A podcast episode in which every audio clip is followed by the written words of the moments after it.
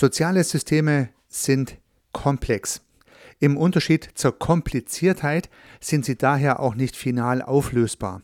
Ursache und Wirkungszusammenhänge lassen sich nicht prognostizieren und voraussagen, und demzufolge lassen sich soziale Systeme auch nicht managen und steuern, jedenfalls nicht so, wie man sich das ab und zu mal wünschen würde oder vielleicht vorstellen möge. Wenn schon ein soziales System eine hohe Komplexität aufweist, wie ist es dann erst, wenn mehrere soziale Systeme in Subsysteme zerfallen oder ineinander verschachtelt sind? Und wie schlimm ist es dann, wenn diese Subsysteme auch noch unterschiedliche Wirkmechanismen im Inneren haben, die sich vielleicht insgesamt und miteinander widersprechen könnten? Um diesen Zusammenhang etwas aufzulösen und zu beleuchten, möchte ich das Beispiel eines Profi-Fußballvereins hernehmen. Ich möchte zunächst mit der Theorie der Funktionssysteme und der darin befindlichen binären Codes starten, dann zum Beispiel des Profi-Fußballvereins wechseln und am Ende dieser Doppelepisode die Learnings daraus ableiten. Hallo und herzlich willkommen zum Podcast Systemisch Denken und Handeln. Mein Name ist Heiko Rössel.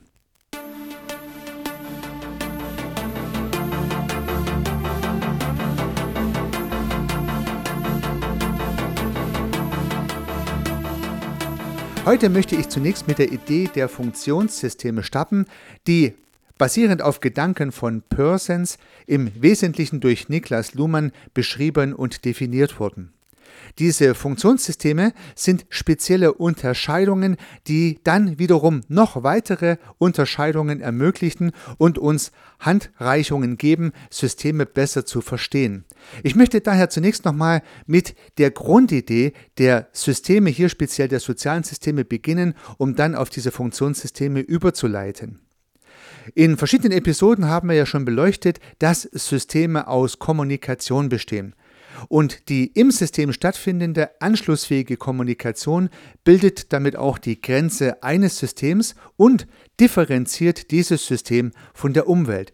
Und damit ist ein soziales System auch der Definition eines Systems von Niklas Luhmann entsprechend. Niklas Luhmann sagt, ein System ist der Unterschied zwischen System und Umwelt. Das heißt, ein Beobachter kann ein System dadurch identifizieren, dass er im System anschlussfähige Kommunikation beobachtet, die sich von Kommunikationen in der Umwelt abgrenzen. Und das war es dann eigentlich auch schon. Das heißt, ein soziales System ergibt sich durch Kommunikation, die im System entsteht und anschlussfähig weitergeführt wird. Das ist auch ein weiterer spannender und für die weitere Betrachtung notwendiger Gedanke. Das heißt, die Kommunikation eines sozialen Systems findet immer ausschließlich in diesem sozialen System statt und auch in diesem sozialen System wird entschieden, was in Kommunikation kommt, was weitergeführt wird oder was aufgegeben wird. Das heißt, jedes System entscheidet autonom in sich drin, was in Kommunikation gebracht und kommuniziert wird. Natürlich können Interventionen von außen in Form sogenannter struktureller Kopplungen auf das System wirken, aber die Entscheidung, ob diese strukturelle Kopplung, ob diese Intervention, die über diese Kopplung ins System hineingetragen wurde, aufgegriffen wird, obliegt immer dem System. So entstehen in unserer sozialen Wirklichkeit sehr viele soziale Systeme, die natürlich auch im großen Rahmen überlappend sind. Das heißt beispielsweise ein Mensch ist Teilnehmer von verschiedenen sozialen Systemen, beginnend in seiner Familie, in seinem Team, in seinem Verein, in seiner Organisation, natürlich in der Gesellschaft oder in Parteien, was auch immer. Auch die Kommunikation mit Freunden im Freundeskreis oder wenn es darauf ankommt, mit den Nachbarn über den Gartenzaun, bildet jeweils soziale Systeme, denn es gibt eine anschlussfähige Kommunikation. So sind wir alle Teil einer großen überlappenden Wolke sozialer Systeme, die unsere soziale Wirklichkeit ausfüllen, könnte man sagen. Soweit mal zum Grundgedanke dieser Unterscheidung, die überhaupt mal die Basis für soziale Systeme ist. Das Geniale an der Systemtheorie finde ich diese universelle Einsetzbarkeit. Es gibt zunächst mal keine Bewertung, ob diese Systeme gut oder schlecht sind, ob das, was innerhalb dieser Systeme in kommunikativen Prozessen ausgetauscht wird, unsere Zustimmung findet oder nicht. Diese Theorie funktioniert in jedem Fall und an jeder Stelle und so habe ich es seither auch beobachtet. Ob mir die Kommunikation, die in diesem System stattfindet, gefällt oder nicht, spielt dabei keine Rolle. Das heißt, die Systemtheorie ist aus meiner Perspektive ideologiefrei, bewegt sich sozusagen im ja, abstrakten Raum und man kann sie überall gut anwenden. Das finde ich den speziellen Charme dieser Theorie, dass sie nicht in irgendeine Ecke in Anführungsstrichen geschoben wird, sondern sich als Meta-Idee, für mich jedenfalls, präsentiert. Nun ist Luhmann nach meiner Perspektive, und das ist meine ganz spezielle Interpretation, hier einen Schritt weiter gegangen und hat seine eigenen Ideen angewendet. Also es ist keine Quelle, die, die, die man zitieren könnte, es ist meine Interpretation. Das heißt, man könnte jetzt ja sagen, na gut, wenn ich das Werkzeug der Systemtheorie habe und Unterscheidungen treffen kann, ja, dann mache ich das doch. Und dann bezeichne ich doch auch mal Systeme, die ich beobachten kann, mit einer entsprechenden Beschriftung. Zunächst mal steht da nur System A, B, C, D drin, aber man könnte auch eine Bezeichnung reinschreiben. Und man kann Unterscheidungen feststellen durch Beobachtung und dann kann man diese Unterscheidungen bezeichnen. Genauso übrigens, wie das auch in der Systemtheorie und in The Law of the Forms von Gregory Spencer Brown definiert wurde. Erst unterscheiden, dann bezeichnen. Nun hat Luhmann also soziale Systeme innerhalb der Gesellschaft unterschieden, erste Unterscheidung, und hat dieser Unterschiedbildung eine Bezeichnung gegeben. Das heißt, das eine wird bezeichnet, der Rest ist Umwelt. Und so gibt es nach Luhmann Funktionssysteme mit der Bezeichnung Wirtschaft, Recht, Wissenschaft, Politik, Religion und so weiter und so fort. Das heißt, Luhmann hat durch die Beobachtung der Gesellschaft gesellschaftsrelevante Subsysteme unterschieden. Und hier gilt für mich einschränkend zu sagen, dass diese Unterscheidung von Luhmann vorgenommen wurde, von ihm als Beobachter. Er hat dann diese Ideen in den Raum gestellt und nun dürfen wir darüber diskutieren, ob wir seine Beobachtung teilen oder nicht. Ich jedenfalls sehe in der von Luhmann gewählten Unterscheidung keine Absolutheit, sondern einen Vorschlag. So kann man es machen, muss man aber nicht. Ja, er hat ja nicht zwischen Jungen und Alten äh, unterschieden beispielsweise, sondern zwischen Politik und Wissenschaft und so weiter und so fort, Ökonomie und was auch immer hier eine Rolle spielen mag. Das heißt, er hat eine Unterscheidung hergenommen und hat diese als Vorschlag mal formuliert. Ich würde mal so sagen, eine erste Unterscheidung und die Bezeichnung der jeweils durch Beobachtung identifizierten Systeme. Nun hat er einen zweiten Schritt gemacht und auch das ist wieder ein Vorschlag nach meiner Perspektive, denn er hat innerhalb dieser sogenannten Funktionssysteme nach Codes gesucht, die die Kommunikation innerhalb dieser Funktionssysteme definieren, spezifizieren, vorantreiben. Das heißt, seine Idee ist, okay, wenn ich jetzt in das System der Wissenschaft hineingehe und beobachte die Kommunikation in dem von mir unterschiedenen System der Wissenschaft, Gibt es darin einen speziellen Code, der die Kommunikation vorantreibt, der die Basis der gesamten Kommunikation dieses Funktionssystems ist? Und hier nimmt Luhmann nach meiner Perspektive eine zweite Unterscheidung und wiederum eine Bezeichnung vor.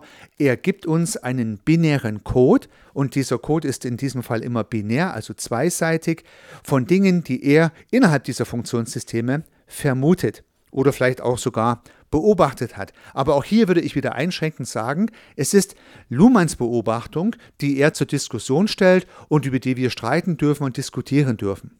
Ich möchte einige Beispiele dazu sagen. Luhmann unterscheidet ja das Funktionssystem der Wirtschaft und in verschiedenen Quellen gibt es verschiedene Bezeichnungen für den Code, den Luhmann hier vorschlägt. Ich habe beispielsweise den Code haben und nicht haben. Ich habe auch schon Zahlen und nicht Zahlen gesehen. Das heißt, der Code ist, habe ich eine Einnahme oder habe ich die Einnahme nicht? Habe ich eine Zahlung vorgenommen oder erhalten oder habe ich sie nicht erhalten? Das heißt, es dreht sich hier um, äh, um das ökonomische Gut des Geldes, welches in der Wirtschaft dominant ist. Darum geht es. Habe ich den Auftrag, wurde er bezahlt, habe ich das Geld auf dem Konto oder halt auch nicht? So ist meine etwas freiere Interpretation dieses binären Codes. Haben, nicht haben. Im Recht beispielsweise differenziert Luhmann in den Code rechtmäßig und unrechtmäßig. Ja, das kann man sich vorstellen. Das heißt, darum geht es im weitesten Sinne im Funktionssystem Recht. Im Funktionssystem Wissenschaft geht es um wahr und unwahr beispielsweise. Und so gibt es für jedes der von Luhmann vorgeschlagenen Funktionssysteme unterschiedliche binäre Codes, die man unterscheiden kann. Na, etwas interessant finde ich das Funktionssystem Liebe mit der Unterscheidung Ja und Nein. Ja, also da gibt es viel Interpretationsspielraum. Das, äh, was bedeutet das jetzt eigentlich? Teile ich diese Bezeichnung oder diese Differenzierung, diesen binären Code oder nicht? Ja, ich weiß es nicht. Ich habe mich nicht reingedacht. Für die Wirtschaft Zahlung und Nichtzahlung haben und nicht haben, das kann ich mir gut vorstellen. Das entspricht ja fast der BWL-mäßigen äh, Buchhaltung, also dem T-Konto haben und nicht haben, könnte man sagen. Das Thema Recht, Recht und Unrecht kann man sich vorstellen, Wissenschaft, wahr und unwahr kann man sich vorstellen und beispielsweise die Politik hat hier die Bezeichnung Regierung und Opposition. Ich habe auch schon mächtig und nicht mächtig gelesen, also wer ist an der Macht oder wer hat die Macht. Das wären so typische binäre Codes. Und wie ich es eingangs schon sagte, finde ich diese Unterscheidung zunächst mal diskussionswürdig, das gar keine Frage, aber ich persönlich finde sie nicht absolut.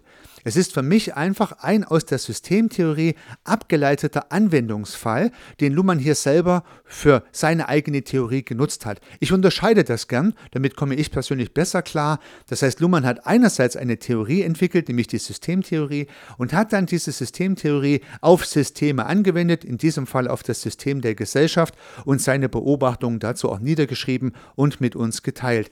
Ich differenziere das auch, weil ich die Systemtheorie wiederum für ideologiefrei und bewertungsfrei halte und hier natürlich Bewertungen vorliegen. Und diese Bewertungen kann man ja nun so teilen oder auch nicht. Vielleicht noch ein ganz wichtiger Gedanke zu diesen Funktionssystemen. Diese Funktionssysteme müssen nicht identisch sein mit den Organisationen, in denen man diese Codes vermuten würde. Also das soziale System Wirtschaft muss nicht ausschließlich in Wirtschaftsunternehmen zum Einsatz kommen, sondern es kommt immer dort zum Einsatz, wo es um Zahlen oder Nichtzahlen oder haben oder nicht haben geht. Ja, das der Code des Systems Wissenschaft kommt nicht nur im Wissenschaftsbetrieb zum Tragen oder auch nicht ausschließlich, sondern überall dort, wo es um die Frage geht, ist das wahr oder nicht wahr.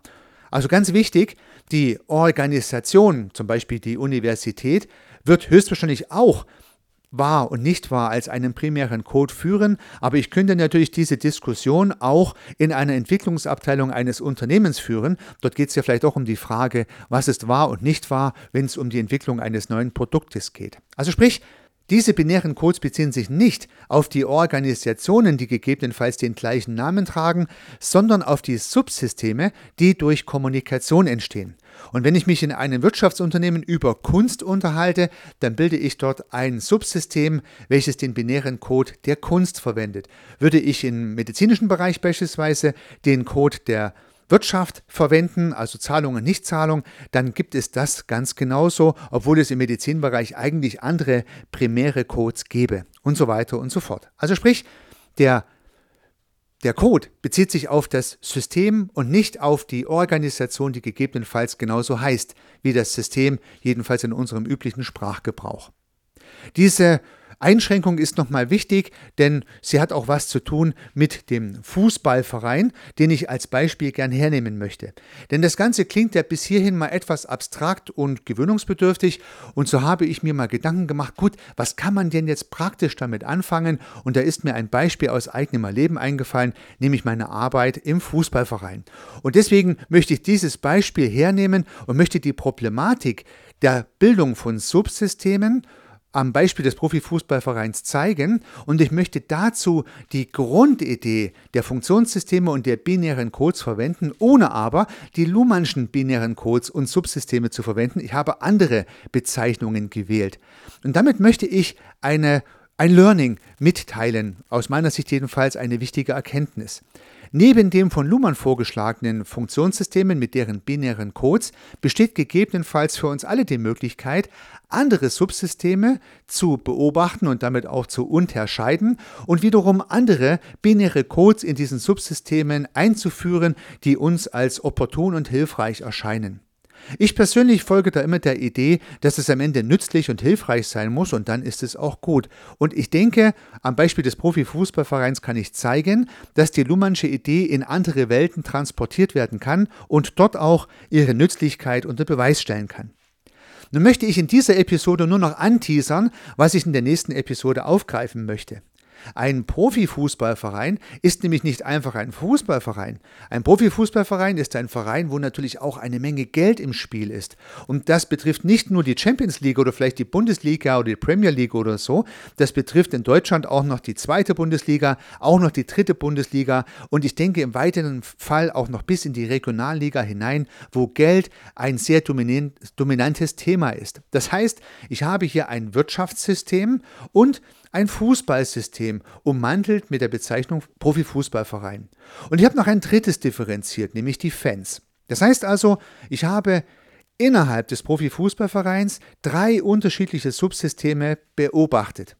Ich habe sie bezeichnet. Und die Bezeichnung ist Businessbereich, Sportbereich, Fanbereich.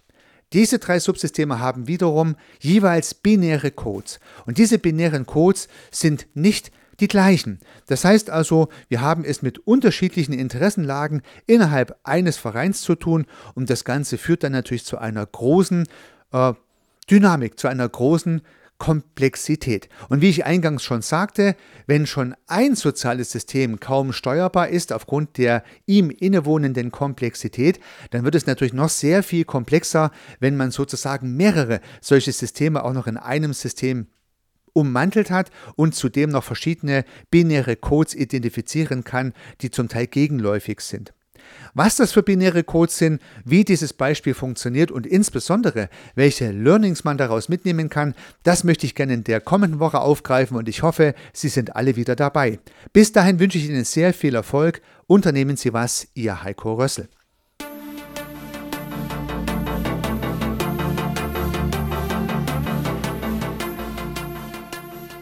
Ich freue mich, dass Sie diese Episode angehört haben und hoffe natürlich, dass sie Ihnen gefallen hat und dass Sie was davon mitnehmen können.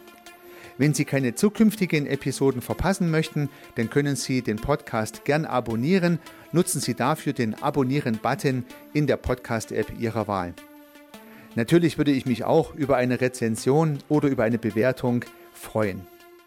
Alternativ zu diesem Podcast habe ich zwei weitere aufgenommen.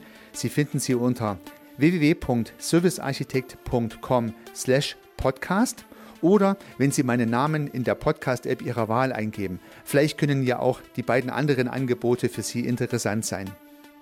Sollten Sie ein persönliches Gespräch wünschen, dann können Sie das gern unter www.servicearchitekt.com/termin auf meiner Website mit mir vereinbaren. Ansonsten freue ich mich auf ein Wiederhören. Bis dahin, Ihr Heiko Rössel.